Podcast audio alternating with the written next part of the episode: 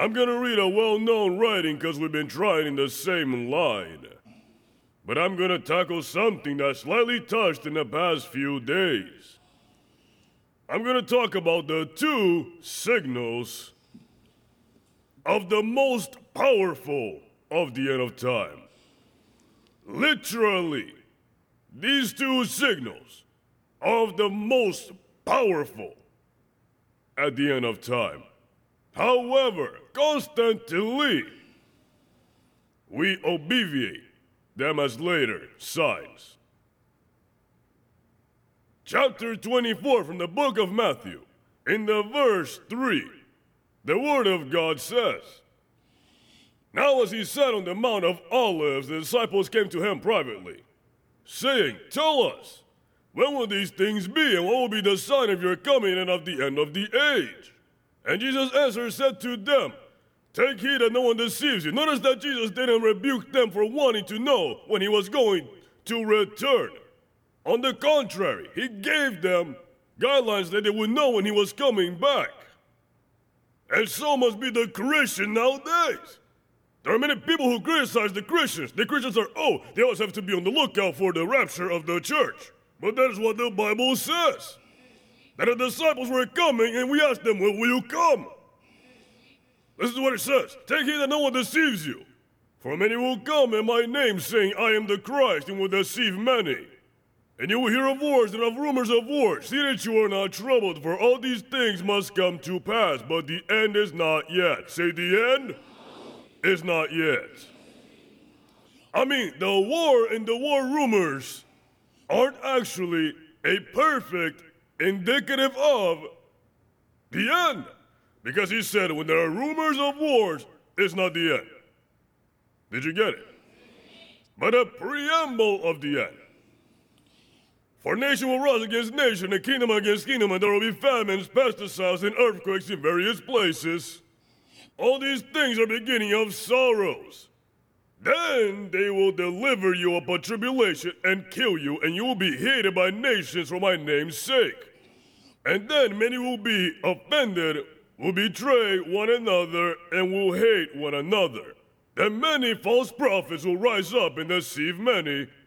And because lawlessness will be abound, the love of many will go crowed. But he who endures to the end shall be saved.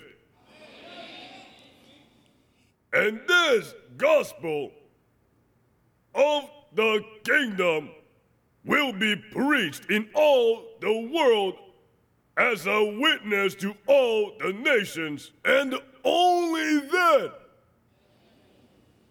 the end will come.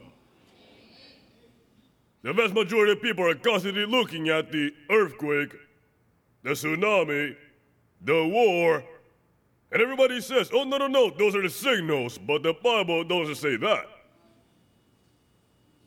And I'm going to talk to you today about two of the most powerful signals that we are living at the end of the time. Put the hand on your heart and say, My Father, open my heart so I can understand your word and understanding it, I may always be warned of the things that are about to happen on earth. In the name of Jesus, give a strong applause to the Lord.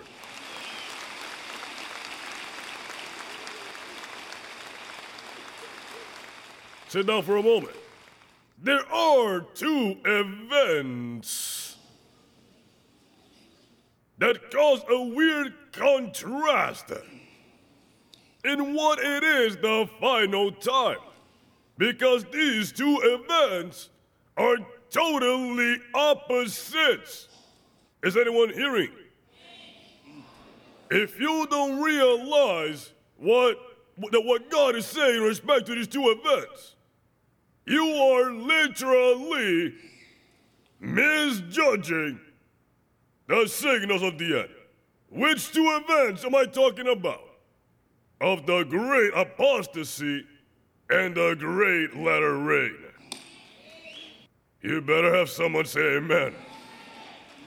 And these two events, amazingly, will run simultaneously. At the same time the apostasy is happening, the greatest revival ever seen is going to be happening on the face of the earth. How much you have said amen there? According to where you focus your eyes, according to what you see, whether you see the revival or you see the apostasy, you are going to determine what you think of the end of time. If the enemy makes you see the apostasy, then you're going to say, oof, the, ch- the church is losing. The Lord is losing. We are being destroyed. But if you put your eyes in what God is going to do in this end of time, you are going to realize that God will be glorified as never before. Tell the one next to you, that's for you. That's for you. According to the text we read, in the verse 5 says, Many will be deceived. How many? In verse 10 it says, Many will trip. How many? And in verse 12 it says, Many, but many are gonna grow cold in their love. How many? This is what theologically is called the great apostasy. Listen to me well. Do you know why? The great tribulation is called the great tribulation. Because it's a tribulation as there has never been on the face of the earth. That's why there are a bunch of crazy theologians who say that we're already living in the great tribulation. When it's said that the only the second horse of the apocalypse will kill the fourth part of the human beings on the earth. Up to where I understand, that hasn't happened. Because if you figure it out, from 7 billion of people, 7 to 8 billions of people that are living on earth, subtract the fourth part, and we'd have an incredible slaughter. And that's only the beginning of the seals. Is anyone hearing me? And that hasn't happened yet, but however, there are many people who say we're already in the Great Tribulation. No way, no. Each tribulation that has been on the earth, all the pestilence, all the earthquakes, and all has come from the evil one. It's child's play compared to what's coming in the Great Tribulation. And the most glorious thing is that I'm not gonna see it, because I don't know about you, but I'm going in the rapture of the church. To tell, tell them by your side. If you want to see it, stay yourself, but I'm not staying. The great apostasy is literally the separation of crowds globally of the Christian faith. We are talking about people who professed their faith in Christ, who lived among us, who stayed and grew among us, who will turn away from the faith. As it is said, in Matthew 24. The love will grow cold, others will be deceived, others will trip. They are going to betray each other, they're going to love their brothers. Those were people who were inside but end up leaving. First of Timothy chapter 4. First of Timothy chapter 4. But the Spirit clearly says, how does the Spirit say it? Clearly, the one who wants to lose to be lost. But it says, Now the Spirit expresses saying that in the latter times, now listen, this is the Apostle Paul speaking, and he said the time in which this is going to happen in the future. He didn't say that today's going to happen. No, no, no. In the last times, he said, Do you know what the last times are? These ones.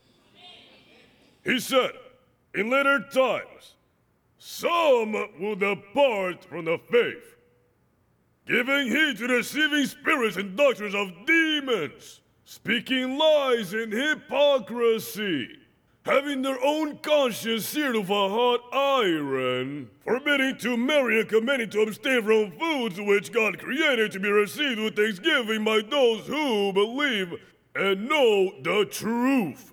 For every creature of God is good, and nothing is to be refused if it is received with thanksgiving. For it is sanctified by the word of God and prayer. I mean, a bunch of people are going to rise preaching abstinence in certain things in order to people get out from the grace of God and start to enter in legalist hostile to God. And says that this will be done by demonic spirits through men who are going to speak the lie.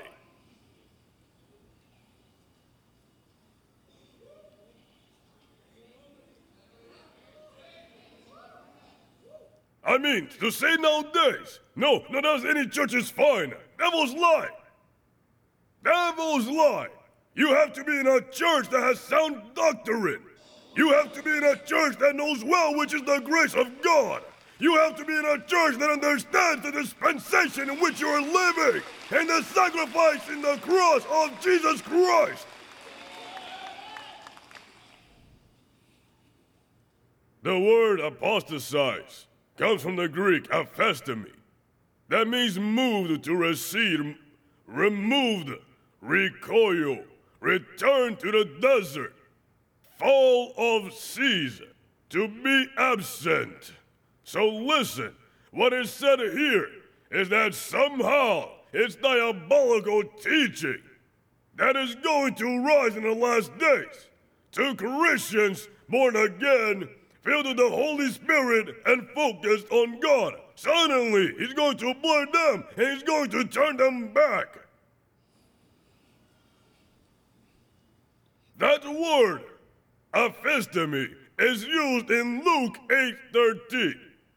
When the Lord is revealing them the parable of the sower and tells them, But those in the rock are those who receive the word with joy, and these have no roots who believe for a while and, and in the time of temptation fall away. So, fall away is aphistemi. Because one of the tools that the enemy is going to use is testing. The enemy is going to bring a number of circumstances for those who are weak because the word never made roots. Those who follow Jesus for the loaves and fishes instead of following him because he's the redeemer of their lives.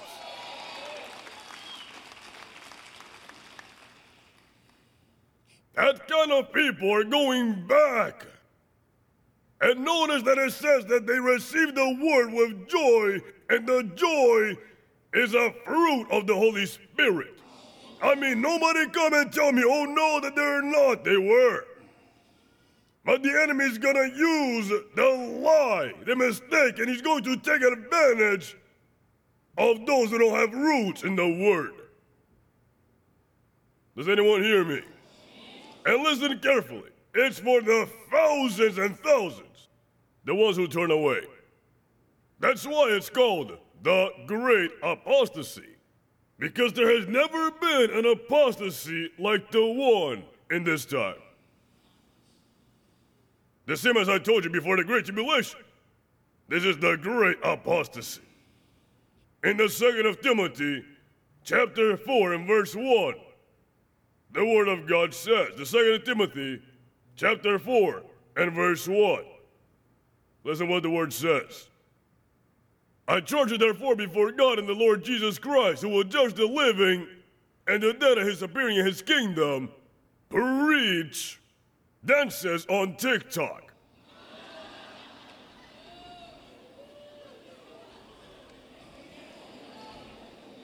that you promote the merchandise on Instagram. That you take pictures in the car you bought. That's where the preachers are nowadays. That's what you see in social networks. A ridiculous display in front of the world that refuses to listen to the word of God. They seek not to offend the sinner. I've seen the pastors who are really gay, supposedly to attract gays. I've seen others who are auto-proclaimed models. I've seen others who don't stop to, to glorify themselves in physical things. Even the surgeries Plastic, they showed them in social networks. And the, and the world is so happy applauding them when the world applauds you, you are in trouble.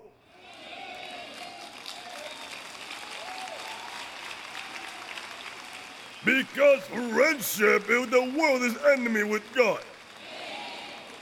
Many people tell me in these last days, all, all Christians are going to be persecuted. Absolutely not. Only the one who preaches the word and live a correct life will be persecuted. It says here that you should preach the word, that you install in time and out of time. Install, what does that mean? You have to be insistent. You have to say, come on, come on, come on, become, draw closer to the Lord, come on. Be ready in season and out of season, convince, rebuke. Do you know how difficult it is finding nowadays a pastor rebuking someone? Talking against sin. It says, Be ready in season and out of season, convince, rebuke, exhort of all long suffering and teaching. For the time will come, and this is the time, when they will not endure sound doctrine, but according to their own desires, because they have itching ears. They will heap up for themselves teachers, according to their own interpretation, not according to the word, but according to how they interpret the word to their convenience. It's their own desires. It says here, and they will turn their ears away from the truth and be turned aside to fables. What is a fable?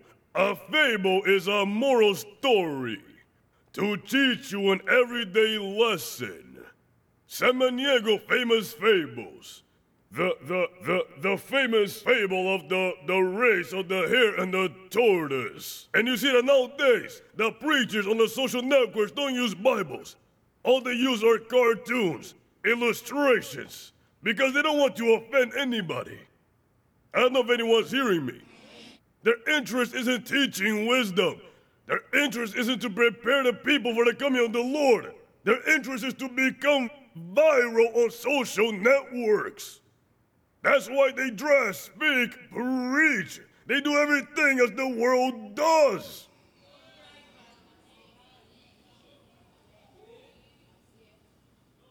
They're invited to the nastiest programs that exist. Seculars.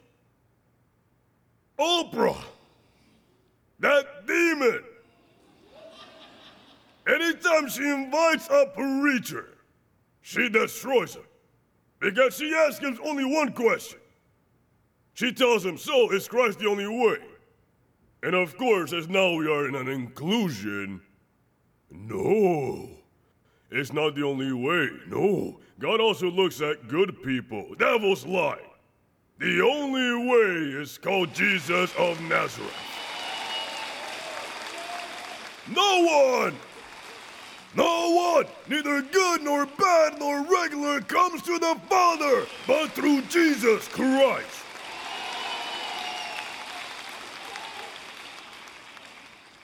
That's the great apostasy.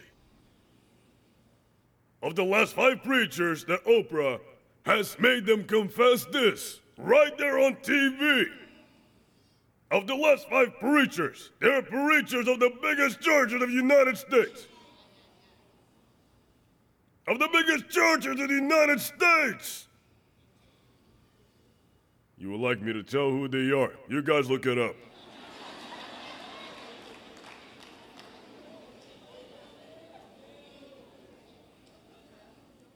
That's why now we have churches that are involved in the same thing the secular world is involved inclusion, ethnic wars, liberalism, progressivism, gender ideology, anti Semitism, globalism.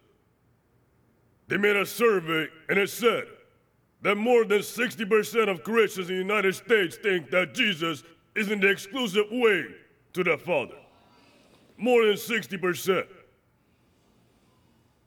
think that Jesus is an exclusive way and they quote Muslims and Buddhists and the goodness of man, but the Bible says that our justice is like a filthy cloth. And there's not even one, not a good one.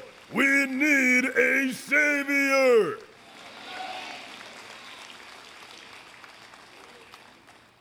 If you could save yourself, it would have been a terrible cruelty that the Father made Jesus, his Son, die for you. It would have been too cruel if there had been another way. Even Jesus told them, Take this cup away from me, and he said, Son, there isn't. You are the Lamb that can take away the sin of the world.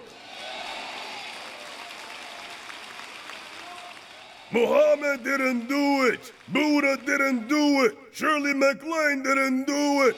It wasn't any demon of any religion. That was only done by Jesus. You can find very good people among them, and very intelligent and wise ones. But at the end, you ask them, but what about your sins? Did your guide take away your sins? No, I don't know what that is. What separates man from God is sin. And the only one who can take sin out of the world is Jesus.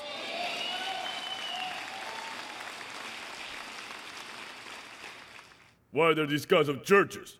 Because they're indoctrinated by the narrative of everyday life.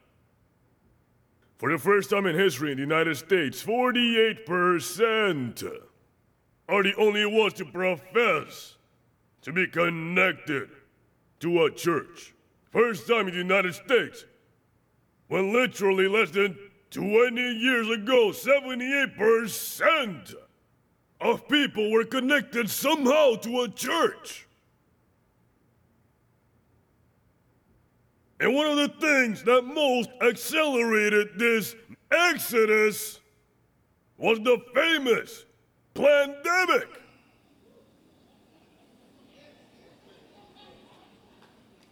In 2019, you would have told a Christian, come here, if they told you that you can't go to a church and that you can never go, go back to a church, would you dare? Are you crazy? They can kill me, but I serve Christ. 2020, everybody home. And 30% of everyone who left never came back to church. Globally, we are talking about millions and millions and millions of people. And there are still people who say, but the great apostasy is for the future. It is happening right now. It is happening right now. The Lord, His favor, made us preach in the world's biggest ministries. Churches of 25,000 members. Today, we receive 2,000 people. It's incredible. Nobody ever imagined that. And I'm not saying this is only in the United States, I'm talking globally. Globally. Because all that closed the churches, with that action, closed opportunity for many people to learn to suffer for the gospel, to risk their lives for the faith and I destroyed many people's faith. When they told me to close, I said, You close, you're nuts. We have to die here and go to heaven. We'll go out of here. Nobody's going to arrest you, and so, so what? Even Jesus went to jail. And also John the Baptist. The first one who went to jail was Rodney Howard Browne in Tampa. I called him and said, Well, I'm gonna follow your steps because I'm not closing either. And they see that they don't pay attention to colored men.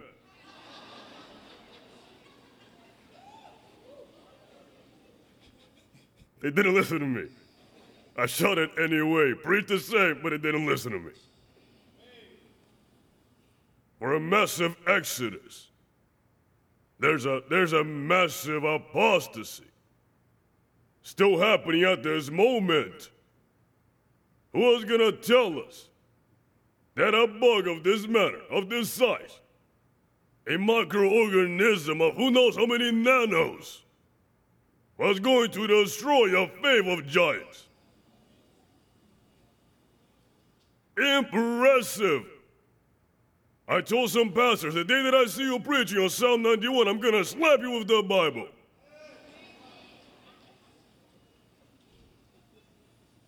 But it's here where I'm gonna stop you so you see the incredible contrast of what's gonna happen.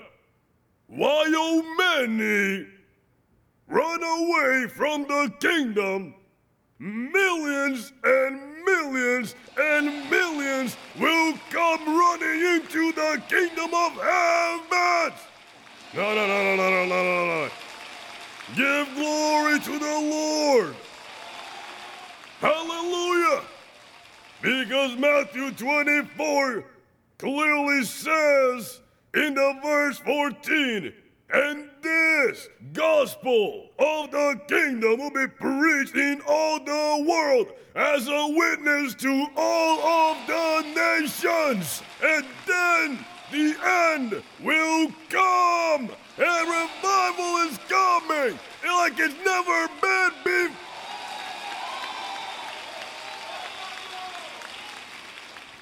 I repeat, seven to eight billions of people aren't gonna listen to the gospel in this time. There are more people living on earth than never before in the history of the earth. But it says that all of the nations are gonna hear Jesus Christ's gospel. Oh, you're not listening to me. You're listening to me. This generation, the generation of the end, the generation that precedes the rapture of the church, the generation that is expecting the trumpet, is gonna reach all nations of earth.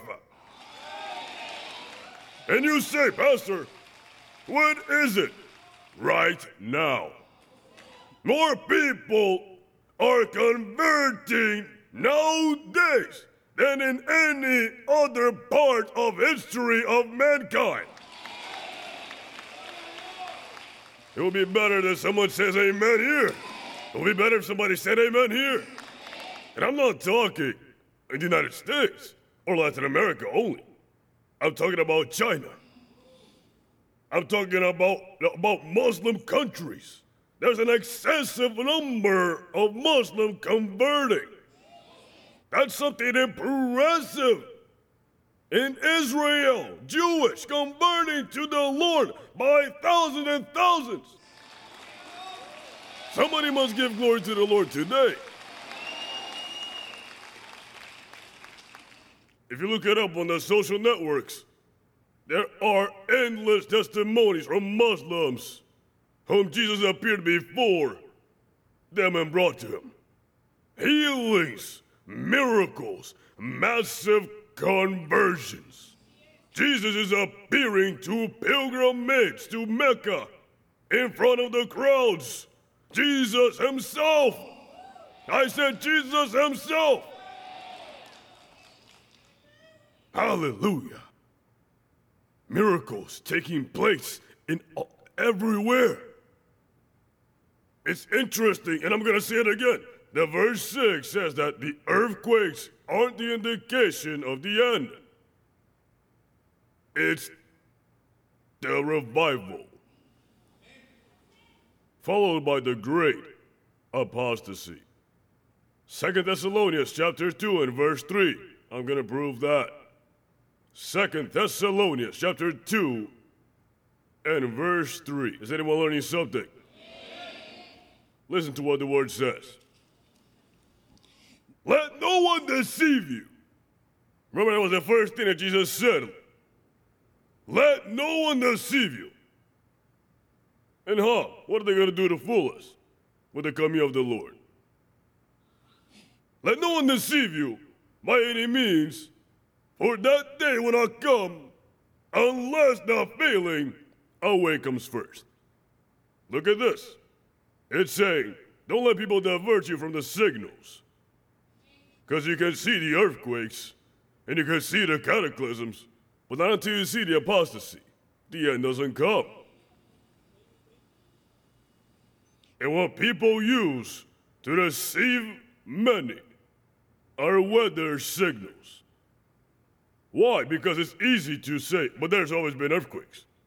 Because it's easy to say there have always been cataclysms. Because Jesus never gave this as a decisive signal for the end of times. But he did with the apostasy. And many preachers always preach on cataclysm, but they don't preach on the apostasy. So look at this. It says that they will not come unless the falling away comes first, and the man of sin is revealed, the son of perdition, who opposes and exalts himself above all is called God and is worshipped, so that he sits as God in the temple of God, showing himself that he is God. Do you not remember that when I was still with you, I told you these things? And now you know what is restraining, that he may be revealed in his own time. What stops the Antichrist is the manifestation of the apostasy. In the church, these two signals, listen to this. For the ministry of lawlessness is already at work. Only he who now restrains with the salty is taken out of the way. It means the Antichrist is already born. The system of the Antichrist is already already implanted. If not looking at Washington, D.C. Look, look at the nation of the earth. Look at the coalitions. And you will notice, look at the laws. Do you know what is the suicide of a politician? The suicide of a politician is going against the crowds. Yes or no? Of course, because the crowds are the ones that vote a politician to rise. If you make policies against the masses, you're going to be taken out. Yes or no? That is logical. And then you will say, and why are policies being made today against popular desire? Why? Do you know what the percentage of homosexuals and transsexuals there are in the United States? Between 1 and 3%. And all the policies that are being made at the corporate level and at the politician level are of the 3% of the population. But why? Because they aren't the masses who are setting the governments. It's the deep government, the globalists. Are you leaving me alone, huh? What do you think that in the inauguration of this presidency, looking for a protest, looking for an excuse about, uh, about some kind of danger, it wasn't done openly, because only three people would have gone to it. You know well that the popularity of a president of the United States was always measured by that inauguration. A million went to, to so and so's inauguration. Two million went to so and so's inauguration. You know how many have gone to receive this mummy? Three people.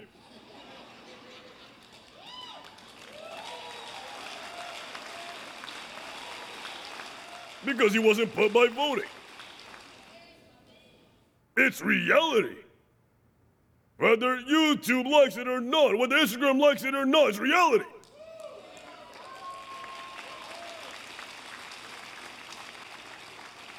It was put by the deep state, not by popular vote.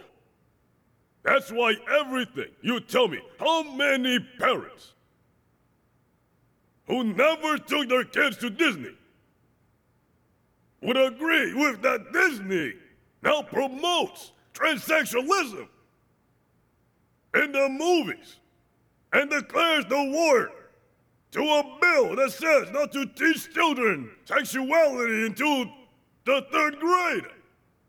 But you think that Disney cares? It doesn't care because those who are empowered are those who are establishing the government of the Antichrist. Don't make me go that way because then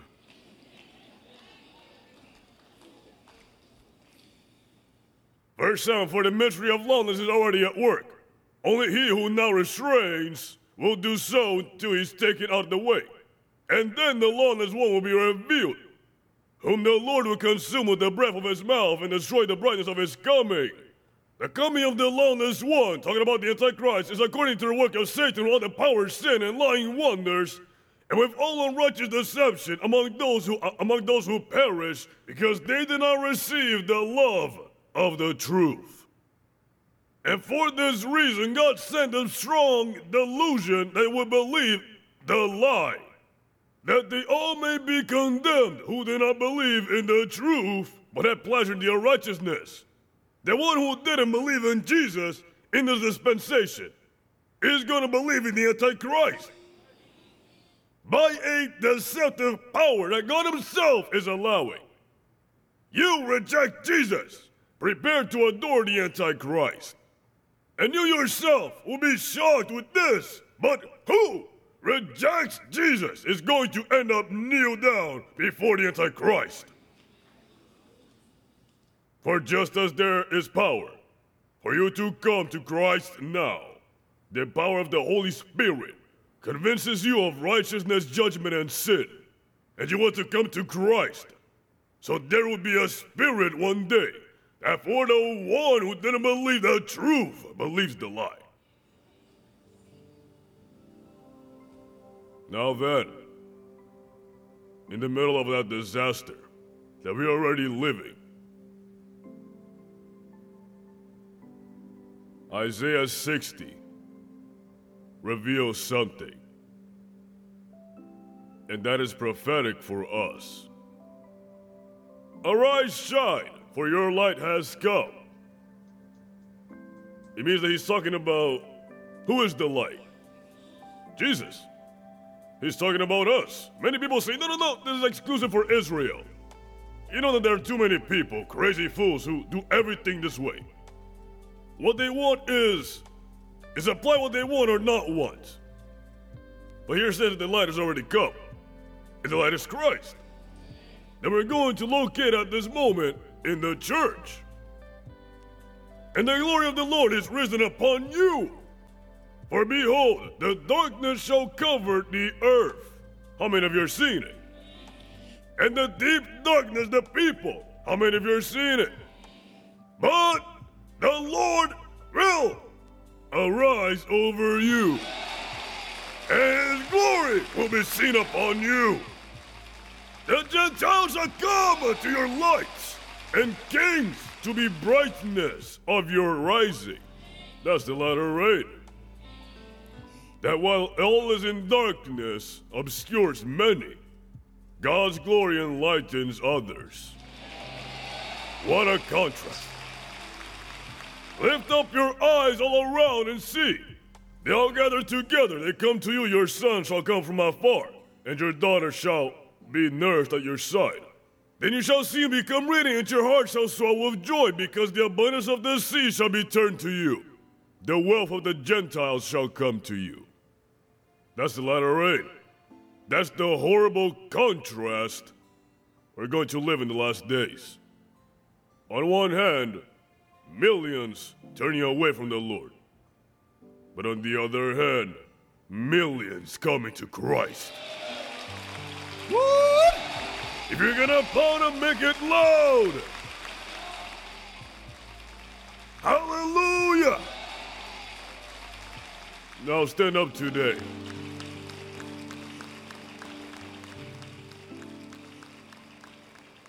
Last week we talked about the feasts prophetic feasts of Israel.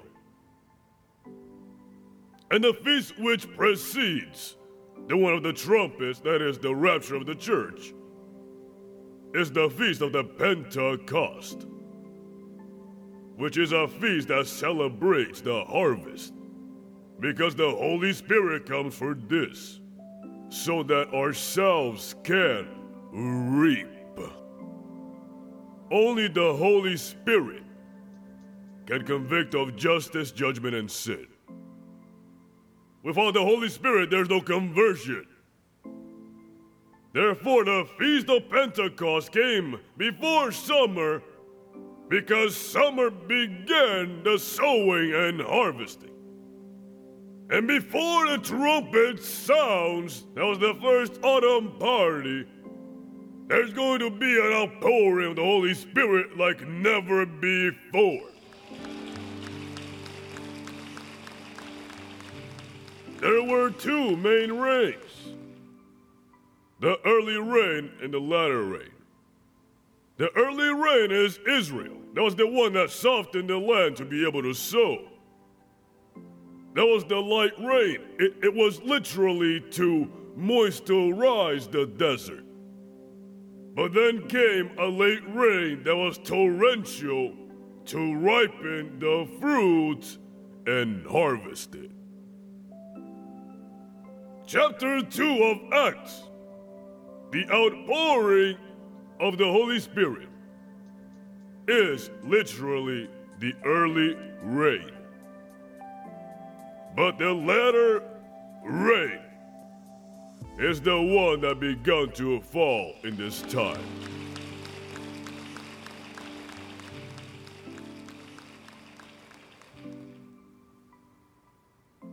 Hallelujah. Oh my God, and now. Book of James, chapter 5, verse 7. Book of James, chapter 5, verse 7. Thank you, Lord. It says this Therefore be patient, brethren, until the coming of the Lord. What is he talking about here? About the coming of the Lord. It says, See how the farmer waits for the precious fruit of the earth, waiting patiently for it until it receives the early rain and the latter rain. You also be patient, establish your hearts, for the coming of the Lord is at hand. What is the Bible saying there? It's saying, be calm. You want to know when the end is coming? When the latter rain falls, then the end comes. Why? Because these are two of the most powerful signals of the coming of the Lord the great apostasy and the great latter rain.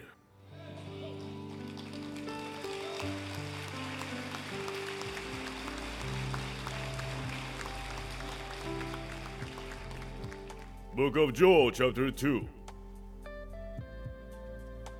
and verse 28 says, It shall come to pass afterward that I will pour out my spirit on all flesh. Your sons and your daughters shall prophesy. Your old men, your old men shall dream dreams. Your young men shall see visions. And also of my servants and of my maid servants I'll pull out of my spirit in those days. Verse 30. And I will show wonders in the heavens and in the earth, blood and fire and pillar of smoke. The sun shall be turned into darkness and the moon to blood before the coming of the great and awesome day of the Lord.